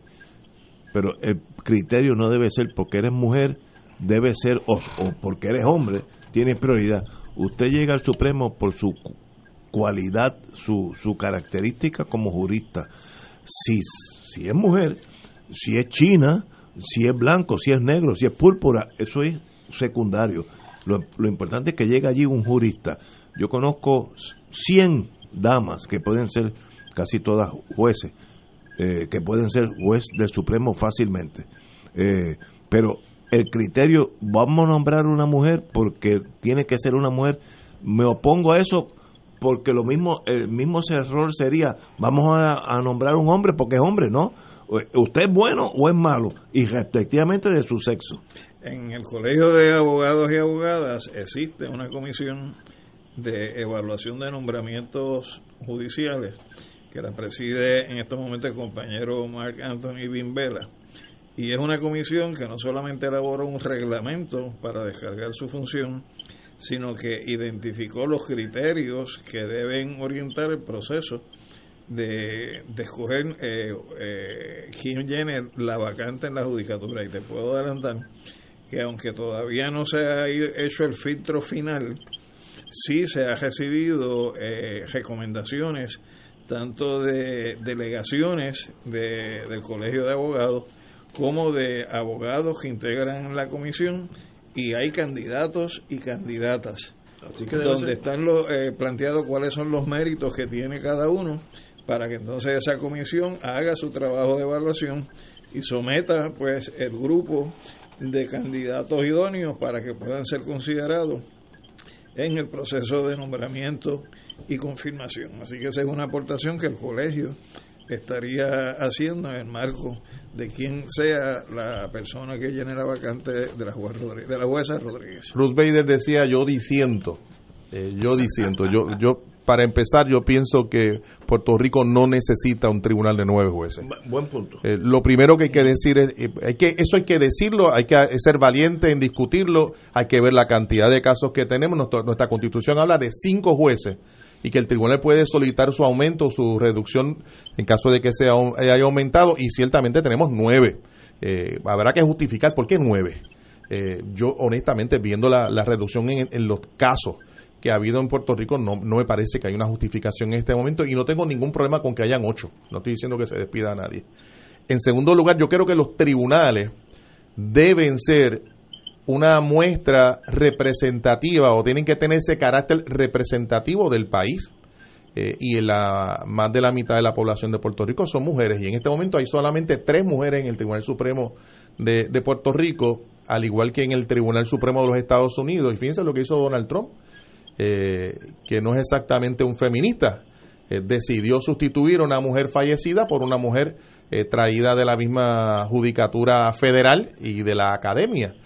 A mí me parece que en el contexto de Puerto Rico, la participación de la mujer que se ha, ha ido incrementando en el mundo jurídico al extremo de que al día de hoy la mayoría de los abogados y abogadas del país son mujeres eh, tenemos en el colegio una presidenta, en los tribunales de primera instancia ya la mayoría de los de las integrantes del, tribunal son mujeres. En el apelativo más o menos está un número similar. El Supremo no muestra esa equidad de género eh, representativa de lo que es la distribución poblacional. Yo creo que la gobernadora no se equivocaría en nombrar a una mujer. Hay mujeres muy talentosas en, en, en Puerto Rico. Veremos a ver a quién nombre eh, pero por Dios que no nombre al presidente del Senado, es lo único que puedo decir. Bueno, eh, esa, esa, ese nombre que acaba de eh, acabar Román en su, en su turno, ya salió a relucir. Yo lo escuché en otra estación hermana de que el presidente del Senado tenía interés en esa vacante. Este, y yo estoy de acuerdo con Román, yo creo que sería un nombramiento malísimo, ¿no? Eh, porque si alguien tenía duda de que el de que el Tribunal Supremo de Puerto Rico tiene jueces nombrados a base de su de su partido político, pues no habría ninguna duda de ese señor subir a ese tribunal de que ese es el, el mérito que se le da a, a los abogados o a los jueces o a los que aspiran a ser jueces del Tribunal Supremo, el, el factor político que ha dominado en los últimos nombramientos que se han hecho a ese tribunal en detrimento de la sociedad puertorriqueña y de la judicatura, a mi juicio. Bueno, yo creo que, como dije anteriormente, si está cualificado, pues que, lo nombren, eh, sea hombre o mujer. Ahora, en lo poco que yo conozco al señor presidente del Senado, su temperamento, no creo que a él le interese ser juez del Supremo, que es una especie de monasterio. Yo creo que él está demasiado de joven para estar allí leyendo libros y leyendo expedientes todo el día. No lo veo en ese rol, lo veo en un rol mucho más activo en el sentido político. y, me puedo equivocar, pero no creo que estos son rumores que empiezan a correr y generan su propia fuerza, pero no creo que sea verdad. Yo no, no creo que sea un candidato al Tribunal Supremo, sería para él un destierro, destierro emocional. Y uno se puede morir de pena en el puesto rodeado de oro y rodeado de guardianes, uno puede estar bien, bien apenado de estar allí. Así es que lo veo continuando en la política, donde ha tenido unos triunfos extraordinarios. Por, por ahí yo veo él caminando. Él todavía es joven, no hay nadie que le pueda detener, que en su día pueda ser candidato a la gobernación. Tiene el partido, tiene cierto arraigo en las masas PNP. Por ahí es donde yo lo veo. Son las seis y media. 6.30, 18.30 horas, aquellos que son militares. Vamos a una pausa. Fuego Cruzado está contigo en todo Puerto Rico. Beneficiario de Medicare confirmado por Hacienda. El beneficio de dinero en efectivo en la Triple S Advantage Mastercard no es ingreso y no tributa. Que no te engañen. Usted puede llamarnos para duda o rechazar este beneficio. Rechazar este beneficio no afectará su elegibilidad al plan o cualquier otro beneficio en su cubierta. El COVID-19 se transmite fácilmente entre personas, por lo que el rastreo de contactos ayuda a detener su propagación. El municipio de Carolina implementó el sistema municipal de investigación de casos y rastreo de contactos. Al conocer los contagiados, podemos alertar de forma confidencial y sin la identidad del paciente. Llama a la línea confidencial de ayuda al ciudadano positivo de Carolina al 787-701-0995. Porque te queremos saludable. Edúcate, protégete y evita el contagio. Autorizado por la Oficina del Contralor Electoral. 2.6 millones de autos en Puerto Rico. Algunos de ellos con desperfectos.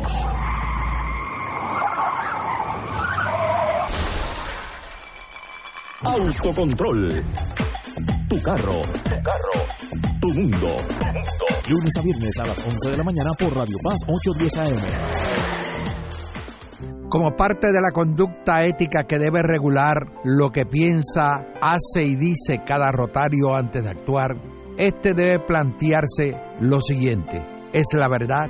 ¿Es equitativo para todos los interesados? ¿Crea buena voluntad y mejores amistades?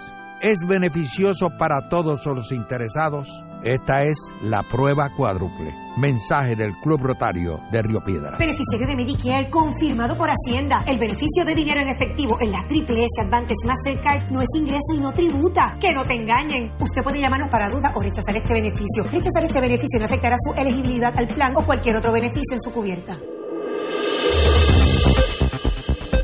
Y ahora continúa Fuego Cruzado. Amigos y amigas, estos señores que yo tengo alrededor mío han estado trabajando esta semana literalmente 24 horas al día. Estoy, para mi prestigio y, para mí un privilegio, con el padre Milton y estamos hablando del Radio Maratón de Radio Paz.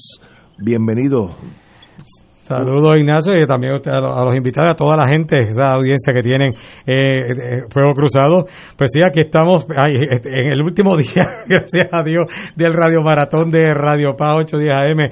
Es que la gente que me conoce de radio saben que, que yo, que las madrugadas para mí, las madrugadas y yo no nos llevamos muy bien y pues tener que madrugar todos los días para estar aquí desde temprano en la mañana, pues eh, me cuesta, pero ya cuando llega el final, llega este último día, como que ya dice, bueno, aquí, y de hecho, cuando se nota el resultado, ¿no? Estamos, recuerden que el Radio Maratón de Radio Paz es la, el, estímulo, el, esfuerzo económico para poder sostener nuestra emisora más allá de lo que son los anuncios, los, programas comerciales, sino también poder sostener, y es para la operación total de nuestra estación. De hecho, tan pronto entraron esos primeros donativos, eh, 12 mil dólares inmediatamente salieron para el pago de seguro y el pago de electricidad.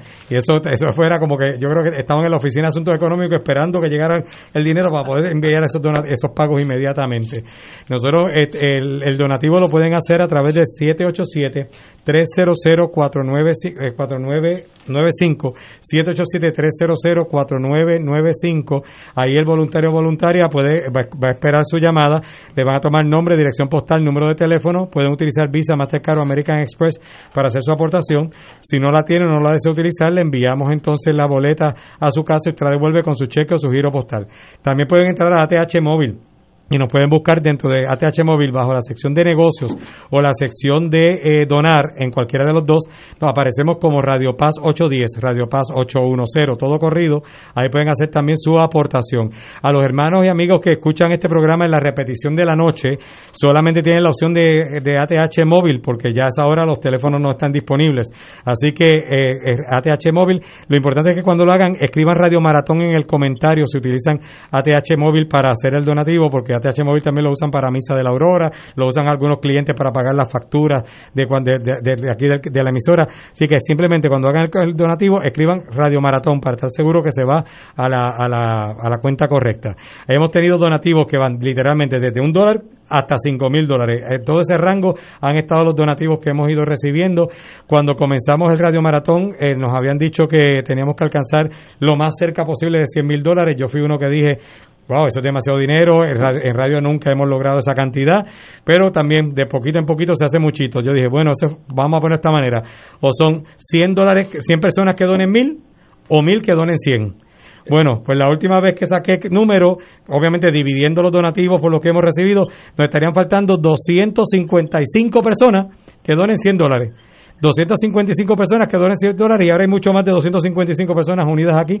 Claro, el que dona 5 dona 5, el que dona 10 dona 10, el que dona 25 25, el que dona 1000 dona 1000, pero eh, y cuando sumamos y dividimos, pues más o menos vamos bajando esa cantidad. Así que yo creo que el Señor me va a dar una bofetada y me va a decir, mira, aquí tiene para que no seas incrédulo, sino creyente, porque lo dice la palabra, pidan y se les dará, toquen y se les abrirá. Así que eh, ustedes los que están escuchando quieren apoyar la misión de Radio Paz para que podamos seguir al aire y siguiendo llevando toda este, esta programación de calidad que vamos llevando. Pueden apoyarnos marcando el 787-300-4995. 787-300-4995. En estos momentos hay voluntarios y voluntarias disponibles. O también a través de ATH Móvil, buscándonos como Radio Paz en el área de donar o en el área de negocios. De hecho, cuando estén llamando, eh, porque sé que en algunos momentos aprovechan en, en una pausa para, para hacer las llamadas, de 13 teléfonos que hubiésemos tenido en un maratón normal, solamente tenemos 5 por, el área, por la situación del, distanciamiento y el protocolo. Así que si llaman y suena, suena, suena y parece que nadie lo coge, por favor, paciencia. Claro, si está llamando en la repetición de la noche, nadie le va a contestar el teléfono. Para hacer la repetición en la noche, usen ATH móvil para hacer la aportación, que sería el único medio que teníamos. Así que a seguir apoyando y ya en este último día, a tirar la casa por la ventana, lo que falta, 787-300-4995, 787-300-4995. 995 o ATH Móvil como Radio Paz 810 en la sección de negocios o en la sección de donar. Y gracias por el espacio que me han dado durante toda esta semana para estar aquí interrumpiéndole con esta, bueno, en otros momentos trayendo un poco de paz, porque en estos días ha habido unos fuegos bastante cruzaditos por ahí. Padre Milton, un privilegio tenerlo aquí, un privilegio para Igualmente para mí, yo lo cuidé. Bueno, amigos, continuamos hay un caso criminal de poca monta, pero demuestra lo pequeño del mundo político. Eh, radican cargos contra ex legislador Guillermo Miranda. El FEI eh, radicó ah, contra el ex representante PNP Guillermo Miranda Rivera eh, infracciones al código electoral y a la ley de financiamiento de campañas políticas luego que se allanó a la vista de causa, que es la regla 6 según los abogados, se le fijó una fianza de 4 mil dólares. Este caso es una cosa penosa. Eh, eh, este señor pues era representante y le exige a sus empleados que compraran unos boletos para así levantar dinero para su para su mundo político. Mm. Una empleada de nombre Sierra Vivas, apellido eh, los apellidos, grabó la conversación en que Miranda Rivera le confirmaba que la despedía, que estaba despedida por no haber hecho la contribución, lo cual es una extorsión, un delito que es hasta federal, pero ahí estamos.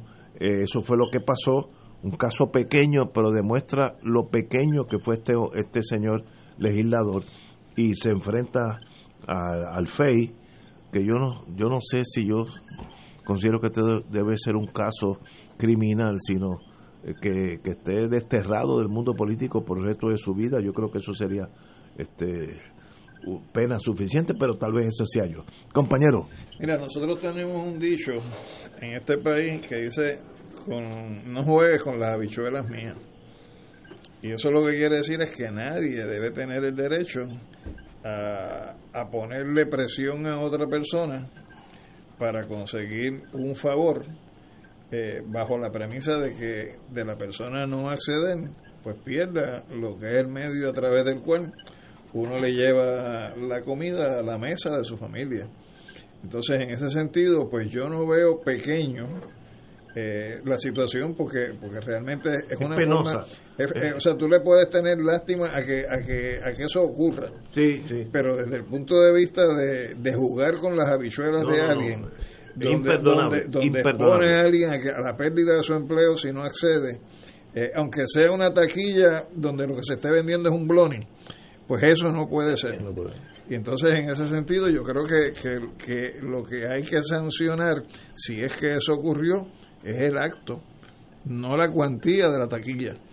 Entonces, me, me parece que, que, que sea eh, una cuantía alta o sea una cuantía, una cuantía bajita, pues hay que repudiar que ese tipo de práctica Totalmente de se dé en, en nuestro sistema. lo- lo que demuestra es lo pequeño de, de esa situación, de ese representante. ¿Y tú crees que, que sea algo aislado? Eh, Que, el, que, los que a nivel de los, Yo lo que- espero. de los incumbentes... Yo, yo espero. Es, es que, Pero este fue torpe Por en el sentido que todo está grabado. A lo mejor ese es el agravante. Sí.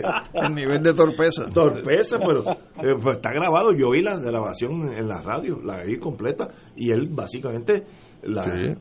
la insulta en el sentido de que sí, estás votada por esto y esto. Pero, ¿Y dónde ese maestro ha estado en los últimos 20, 30 años? Es un sentimiento de impunidad, de, de creer que la ley no lo va a tocar. Eh, digo, todo esto habrá que probarlo en su día en corte, ¿verdad? Porque tendrá todo el derecho a la presunción de, inocente, de inocencia, pero a mí lo que me preocupa y preocupa al país es estas prácticas de algunos incumbentes, no voy a decir ni que muchos ni que pocos, ¿verdad? Eh, por- algunos, algunos, uno pudiera pensar que muchos. Eh, tanto en las alcaldías como en la legislatura, incluso en otros círculos eh, políticos, de utilizar a los empleados eh, asalariados, secretarias, mensajeros, etcétera, en las campañas políticas y en las campañas de recolección de fondos y luego para ir a contar los votos. Eh, y que el trabajo está asociado una cosa a la otra, el, el. Eh, si no haces, te vas. Eh, y ciertamente eso ese ese elemento hay que erradicarlo. Por cierto, eso es lo que le ha dado mucha fortaleza a algunos partidos mayoritarios. Sin eso no tenían la fortaleza eh, que tienen eh, actualmente ni la- ni los funcionarios contando los votos, etcétera, porque están totalmente desacreditados. Y ellos, Mira, yo, yo por eso es que creo, Ignacio, que nuestra reforma electoral no solamente se puede limitar a cambiar o derogar o enmendar la ley electoral de Rivera Chávez, sino que hay que ir más allá y atender precisamente la necesidad que le ha impuesto al sistema, a los legisladores, a los políticos en general, a la, a la necesidad de tener dinero para poder hacer campaña. Por eso yo creo que las campañas deben de ser financiadas públicamente. Inclusive a las estaciones de radio se le debe dar a todos los políticos algún tiempo libre para poder anunciarse o, a- o hablar o, o tener anuncios. Tiene que haber ese tipo de compromiso con la sociedad porque de lo contrario esto va a continuar sucediendo en esta legislatura y en la próxima legislatura, porque ese factor económico necesario en las campañas políticas. Eh, yo pasé por eso, Ignacio, y no sé lo que es. O sea, yo sé lo que es. Mira, tú, tú sales un día a hacer campaña y, y tienes que tener por lo menos una guagua, una guagua por lo menos. Tienes que tener unos voluntarios. A esos voluntarios, cuando tú terminas de hacer campaña por la noche, yo no sé ahora con el COVID, pero cuando yo hice campaña, entonces tienes que llevarle, esos, esos voluntarios hay que alimentarlos. Tienes que terminamos en un sitio de pizza o en un sitio de hamburguesa y, eso todo sale del dinero de la campaña o del bolsillo del candidato. Así que, eh, y, y eso es a nivel de legislador, que quizás no es, no tenga el rango que tiene quizás eh, el gobernador o, quizás la comisaría residente, pero y- o, el, o el alcalde de una ciudad grande, pero de alguna manera se tiene que introducir el financiamiento público y ponerse unos límites, también unos límites de campaña. No podemos estar seis meses haciendo campaña. Lo que necesitamos para poder, poder llevar el mensaje al pueblo es un par de meses. En otros países se limita de esa manera y ha sido muy efectivo. Y además, eh, elimina el factor contaminación de ruido, contaminación de, de política, de, que porque eso en realidad eh, eh, eh, mantiene al ciudadano en una, en, una tensión constante hasta que llega el día de las elecciones. Wow. Bueno, señores, vamos a una pausa. Son las 7 menos cuarto. Vamos a una pausa y regresamos con el final de Fuego Cruzado. Fuego Cruzado está contigo en todo Puerto Rico.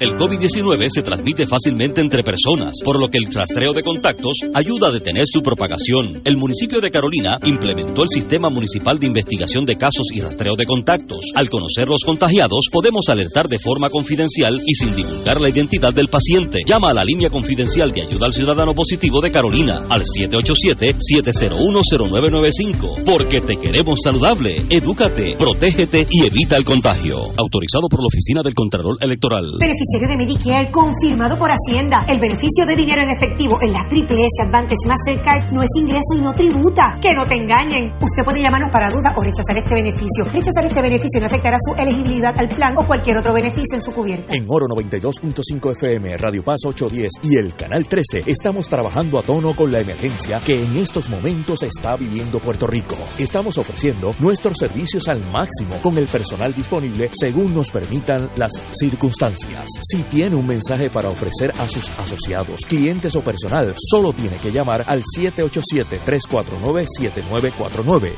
787-552-0825 y nuestros empleados le comunicarán al personal de ventas para atender su necesidad. A nuestros clientes estén en comunicación con su ejecutivo o ejecutiva de ventas que continúan ofreciendo sus servicios como de costumbre. Recuerden los teléfonos 787-349-7949 y 787 787-552-0825.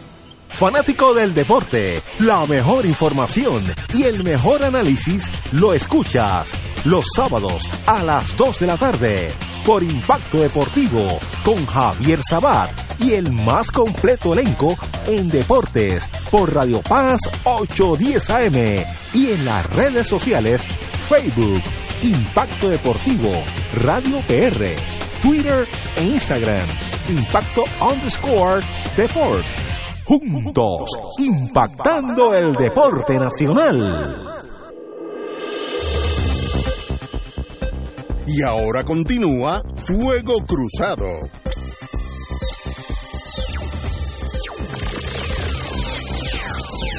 Regresamos amigos y amigas, vamos ahora a lo absurdo, este, y con eso pues me voy con la presión alta. Trump concederá indultos hasta miembros de su familia. La pregunta como abogado es, ¿y por qué los miembros de su familia necesitan indultos? Bueno, yo tengo aquí algo que publicó la BBC de Londres. Pero, ¿cómo es posible que sus miembros de familia requieran un indulto? ¿Que si quisieron algo? Porque si hubieran vivido como todos nosotros, a mí no me tiene que indultar Trump. ¿Y cómo es posible en el siglo XXI todavía un gobernante tenga ese derecho? Ese de poder propio de la, de la monarquía absoluta. exacto.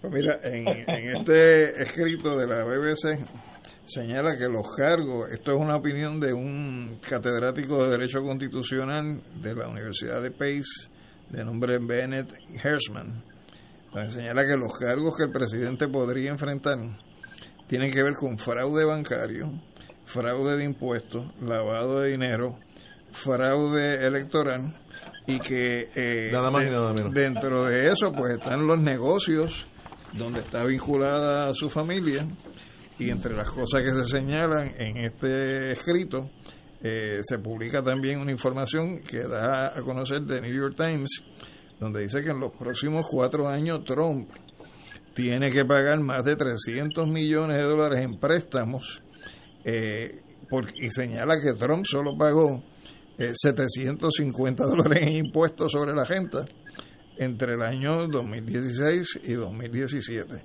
Cuando tú juntas todos estos elementos, pues sí, o sea, hay algo de que preocuparse. Entonces me parece que por eso es que él está considerando incluso darse un indulto. Oye, el mismo desde ahora, antes de, como, como el autogolpe de Fujimori, esto es un autoindulto. ¿Y eso es posible jurídicamente? Pues yo, yo tengo mis dudas, no sé. Que no, pero, o sea, porque, porque o sea, o sea, por lo menos eso no se ha dado en la historia de los Estados Unidos. Lo más que se ha dado es que un presidente que entra sobre bases negociadas le da el indulto al presidente que sale, porque eso pasó con Nixon. Ese es el hit pro quo. Pero que un presidente se, se dé un indulto él mismo antes de irse, me parece que no. Nunca ha pasado, obviamente. No ha pasado y no debería pasar. Es casi como pedir asilo en otro país. para eludir y evitar la responsabilidad penal. Oye, está bueno eso, un asilo. Eh, Yello, tú que estuviste en Washington muchos años, ¿tú nunca viste una cosa así? Jamás, jamás ni nunca. Hubo otra, ¿no?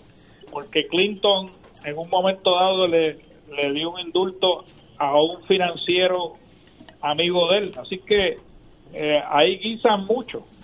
Obama quizá fue el más, eh, el que indultó más gente común, ¿no? Eh, criminales comunes que estaban en las cárceles por, por problemas de, con droga, posesión de droga, etcétera, etcétera. Y en ese sentido fue mucho más condescendiente con, su, con sus indultos, pero han habido personajes eh, de quilates grandes que han sido han tenido que ser indultados. Pero esto esto nunca se había visto nunca, ¿no? Eh, así que yo espero que el presidente este, este presidente no tiene ningún juicio. Fíjate que que ya votó al tipo que dijo que estaba a cargo de, velar por las elecciones y dijo que no había visto fraude ah, y, y, lo votó. Y ahora Barr también ha dicho lo mismo. El secretario de Justicia. que lo voten también. Así que este presidente ha roto todos los modelos anteriores.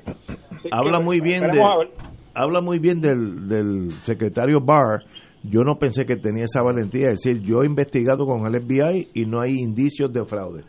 Porque eso, decirlo ante un maniac, un loco como Trump, es que lo voten, pues él, él se la tiró esa ficha en la mesa, está dispuesto a que lo voten. Muy bien hecho por Barr. Yo, yo había escuchado que el asunto de, de los indultos de un presidente respondían a la búsqueda de alcanzar justicia en, en casos en donde el sistema judicial no había logrado hacerlo. Eh, que era como, como una, una, una, una facultad que tenía el Ejecutivo, que había que utilizarla con una discreción pues muy bien pensada para, para lograr que no se diera una situación del fracaso de la justicia, no para provocar justo lo opuesto, la impunidad de personas eh, involucradas en actividad delictiva. Pues, ahí se valida una vez más el dicho de que la realidad es más demoledora que la teoría. Así es. Absolutamente. Eh, oye, nos quedan cuatro minutos.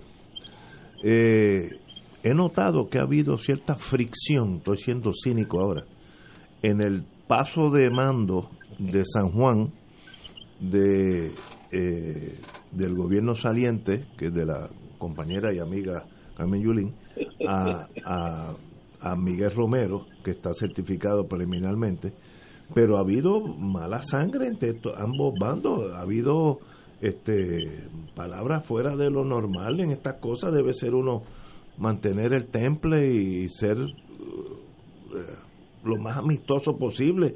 Eh, Manuel Díaz Saldaña solicitó nuevamente que se cumpla con los requisitos establecidos. Dicen que toda la información que le dan no es no es no es correcta no, no es suficiente. Y se han puesto casi eh, de mala forma esta transición. Yo no veo por qué enero 3 cuando venga el alcalde de, San Juan va a ser alcalde de San Juan y los que fueron alcaldes ya no lo serán, así que no veo por qué tanta animosidad, o es emocional o es política, compañero. Bueno, yo creo que las cosas empezaron hace un ratito más allá de, del comienzo de la transición. Donde hubo que llevar un procedimiento judicial de parte de para que empezara, para que empezara ¿no? Este, me parece que tampoco Sardaña pues es un una hermanita de la caridad, ¿no? En términos de, de lo que ha sido su historial y su gestión. Eh, yo lo escuché esta mañana en otra estación, en una entrevista que le hicieron. Eh, me parece que hay unos señalamientos que él hace eh, que no son de todo justos, porque parte del el problema que tiene el municipio de San Juan tiene que ver con los fondos que se le han quitado al municipio como municipio, que también ha sucedido con otros municipios en el país y creo que hay situaciones que tienen una explicación que no necesariamente se resuelven pues con una imputación de mala administración eh, a la alcaldesa, aunque creo que hay áreas que pudiera haber una base material para hacer señalamientos de deficiencia. Pero, pero la transición no tiene que ser una inquisición, básicamente es una entrega de documentos de contestar preguntas básicas y fundamentales de la actividad del municipio eh, y si estuvo bien o estuvo mal, bueno, pues esas son conclusiones que tendrá la administración entrante, eh, pero ciertamente el convertir la, el proceso en un proceso inquisitorial no, no, creo que llegue muy lejos. Le, llamo a ambas partes, tranquilícense, ya lo que pasó, pasó, y en enero 3 o 4 el nuevo gobierno entra, así que no hay que sacarse los pelos hasta ahora. Yello, tienes un minuto. Mira, la, la, la fricción entre la alcaldesa y el alegado alcalde electo Romero viene desde hace un tiempo, porque Romero fue uno de los propulsores de la eliminación o del Banco Gubernamental de Fomento, que le votó para disolverlo, y el municipio perdió en ese, en ese proceso 140 millones de dólares. Así que eh, hay cierto resentimiento contra esa acción que le privó al municipio de unos dineros que necesitaba para poder operar. Y hablando de Díaz Saldaña, una de las cosas que, que yo vi en el periódico que dijo que yo que son pequeñeces, que el color de la bandera de Puerto Rico ah, que estaban en la salón de conferencias donde estaban haciendo la transición, no le gustaba. ¿Qué tipo de comentario es ese? eso, A, veces la saldaña, ¿sabes? Pues, señores, tenemos que irnos. ellos gracias por estar aquí con nosotros. Cuídense. Compañeros, buenas tardes. Hasta el lunes a las 17 horas.